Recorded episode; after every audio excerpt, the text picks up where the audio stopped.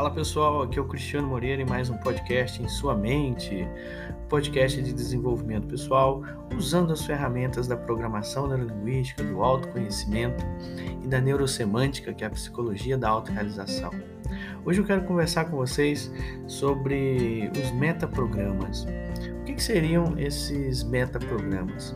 Né, o termo programa, que a gente usa muito na PNL, né, diz a respeito aí de uma série de procedimentos, de estratégias.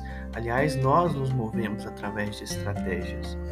Né? A gente, desde bebê, a gente chega a esse mundo sem algumas estratégias que a gente vai então, pela questão da sobrevivência, adquirindo, como por exemplo a estratégia de virar, né? de rolar. Um bebê quando vai se desenvolvendo, uma das primeiras coisas que ele faz é aprender a rolar, depois aprender a engatinhar, andar e por aí vai. E aí, ao longo do, do, da nossa vida, a gente vai desenvolvendo estratégias para tudo. Então, os metaprogramas, eles são como se fossem filtros de estratégias que nós temos em nós, que nos ajudam a lidar com uma série de, de coisas da vida, né? A gente tem aí esses filtros de pensamento, esses filtros de maneira de processar os sentimentos, ou de fazer escolhas, ou até mesmo de criar significados para as coisas. Eu falei já das quatro categorias dos metaprogramas em si.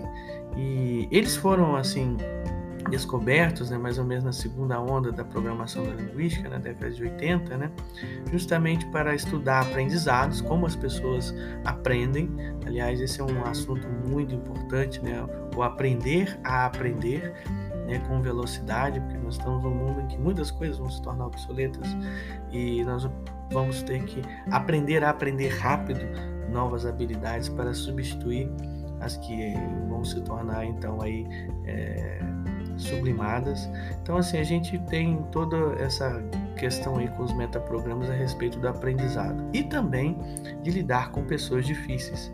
Tem uma brincadeira aí com o Robert Diltz, né, um, um dos principais aí da PNL hoje em dia, que ele fala assim: bom, nós estudamos metaprogramas para lidar com pessoas chatas. Não deu muito certo, elas continuam chatas. Mas assim, a questão é, da gente sempre trabalhar essas ferramentas de autoconhecimento é a questão da compaixão. Assim como eu falei do Enneagrama, né, os metaprogramas também são formas de você perceber as pessoas. Mas eles não são, é, vamos dizer assim, traços da personalidade. Eles são filtros comportamentais. Eles podem vir com a personalidade, mas eles são mutáveis, eles são alteráveis.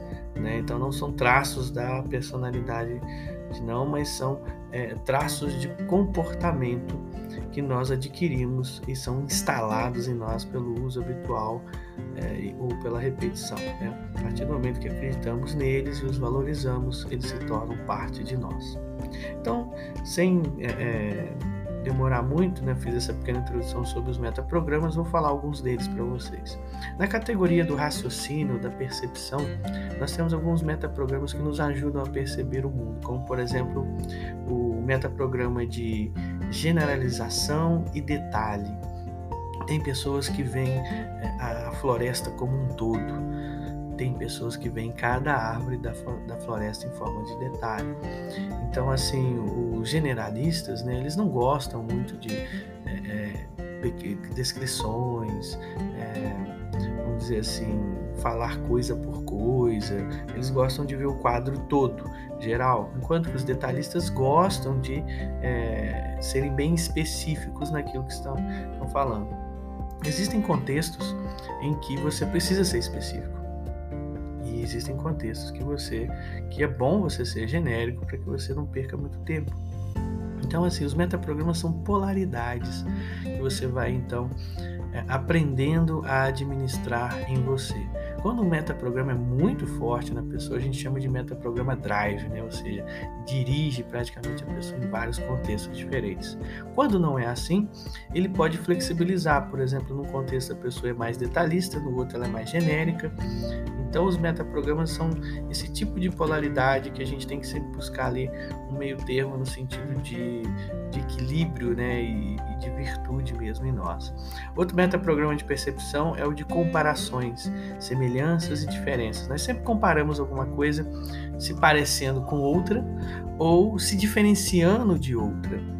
Quem é mais semelhanças, né, nós chamamos de matcher, né, os matchers eles são é, é, mais assim combinadores, né? Ou seja, eles olham, olha, eu também sou assim, olha, eu também faço isso, olha, igualzinho a mim. São expressões matcher. Agora, as expressões mismatcher, quer dizer, descombinadores, que percebem mais diferenças que semelhanças, são aquelas pessoas, não, eu penso diferente. Não, isso aí é isso, isso não é bem assim. Então ela, ela percebe o, o, o que não é em cada coisa percebe as diferenças, enquanto o outro tem uma polaridade de perceber mais semelhanças. Outra percepção que nos ajuda é a questão de sermos otimistas ou pessimistas. É o famoso escassez e abundância, meio copo cheio ou meio copo vazio. Tem pessoas que têm uma visão mais pessimista das coisas, então são tanto desautorizadas a viver determinadas situações o que, o que acontece aqui em alguns contextos, isso pode ser bom, no sentido também de não ficar querendo entrar em toda a situação e às vezes a situação não é tão boa assim, ou querendo investir em coisas que às vezes não vão dar certo mesmo, né? E aí a pessoa tem um otimismo rígido que acaba levando ela, não, mas vai dar certo de todo jeito, e, e às vezes, obviamente, a questão não dá certo. Mas também, assim, no que, no, no, no que a gente fala de pessimismo, é uma pessoa desautorizada a fazer as coisas.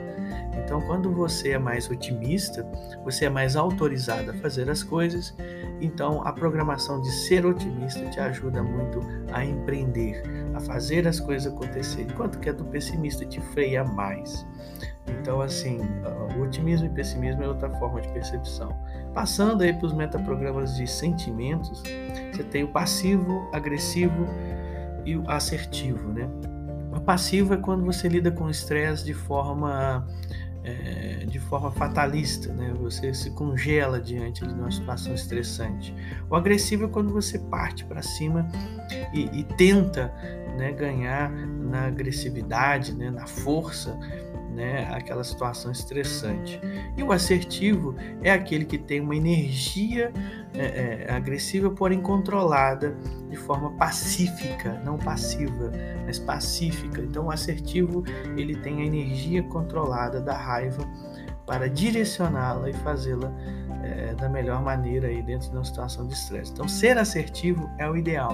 Não é ser nem passivo, nem ser agressivo e nem passivo-agressivo, no sentido de você é, engolir a raiva e aquilo implodir dentro de você. Outra, outro metaprograma ligado a sentimentos é o de autoridade interna e autoridade externa. O metaprograma de autoridade interna diz a respeito da pessoa se autorizar a partir dela mesma, dos próprios valores e entendimentos dela. O metaprograma de autoridade externa significa que elas ela é autorizada por pessoas externas ou por opiniões alheias, né? Sempre aquela pessoa que fala assim, ah, vou perguntar a fulano, fulano para ver o que ela acha, se eu devo fazer ou não. E dependendo da opinião, ela faz. Já quem é autoridade interna, não precisa perguntar para ninguém, né? Vai pelas suas próprias convicções. O ideal é sempre você ser assim, mais autoridade interna, mais autêntico, não ficar tanto é, na opinião dos outros mas também ser totalmente opinião própria, sem nenhuma checagem, sem nenhum feedback de outras pessoas, gera arrogância, enquanto que o excesso de ficar muito por conta da opinião dos outros gera vaidade. Então, o ideal é você ser mais autoridade interna, com checagens externas. Esse que é o ideal. E um outro metaprograma que nós temos aí no sentimento é associado e dissociado, que é quando você é, se vê dentro de uma situação ou quando você é, percebe uma situação apenas como uma informação. Isso é muito comum, por exemplo, quando você está vendo um filme. Por exemplo, se você está vendo um filme de drama de forma dissociado, aquilo se torna chato e fadonho. Então, quando você vê um filme de drama é, mais associado, aí a pessoa chora, a pessoa se emociona, entra na história do filme. Enquanto que, por exemplo, se você tiver associado e ver um filme de terror, aquilo vai ser uma experiência terrível e quase traumática, né? Porque o sujeito vai cortar o outro lá, vai perseguir, tudo você vai sentir aquilo tudo na pele de forma assim bem é, é, dramática também. Então, é, é, o ideal é sempre ver um filme de terror, por exemplo, para quem gosta, de forma dissociada, né? Então, tá vendo ali aquela coisa toda, uma tragédia, mas está de forma dissociada, até pode ver como divertido. É um metaprograma que ajuda você até apaixonar-se, desapaixonar-se. Quem é muito associado está sempre muito apaixonado pelas coisas. Quem é mais associado, às vezes tem um tom meio frio e talvez precise mais trabalhar um pouco de associação aos eventos da vida, né? aos sentimentos aí que, que perpassam aí as situações. Bom, eu quero ainda trazer mais uns metaprogramas de escolhas e os metaprogramas semânticos. Mas é, para que a gente continue aqui o bate-papo, né, eu, eu quero então deixar esse episódio aqui com esses dois e continuo no próximo podcast falando sobre metaprogramas de escolhas e os metaprogramas semânticos, ou seja, sobre os valores da vida. Vejo você no próximo podcast. Música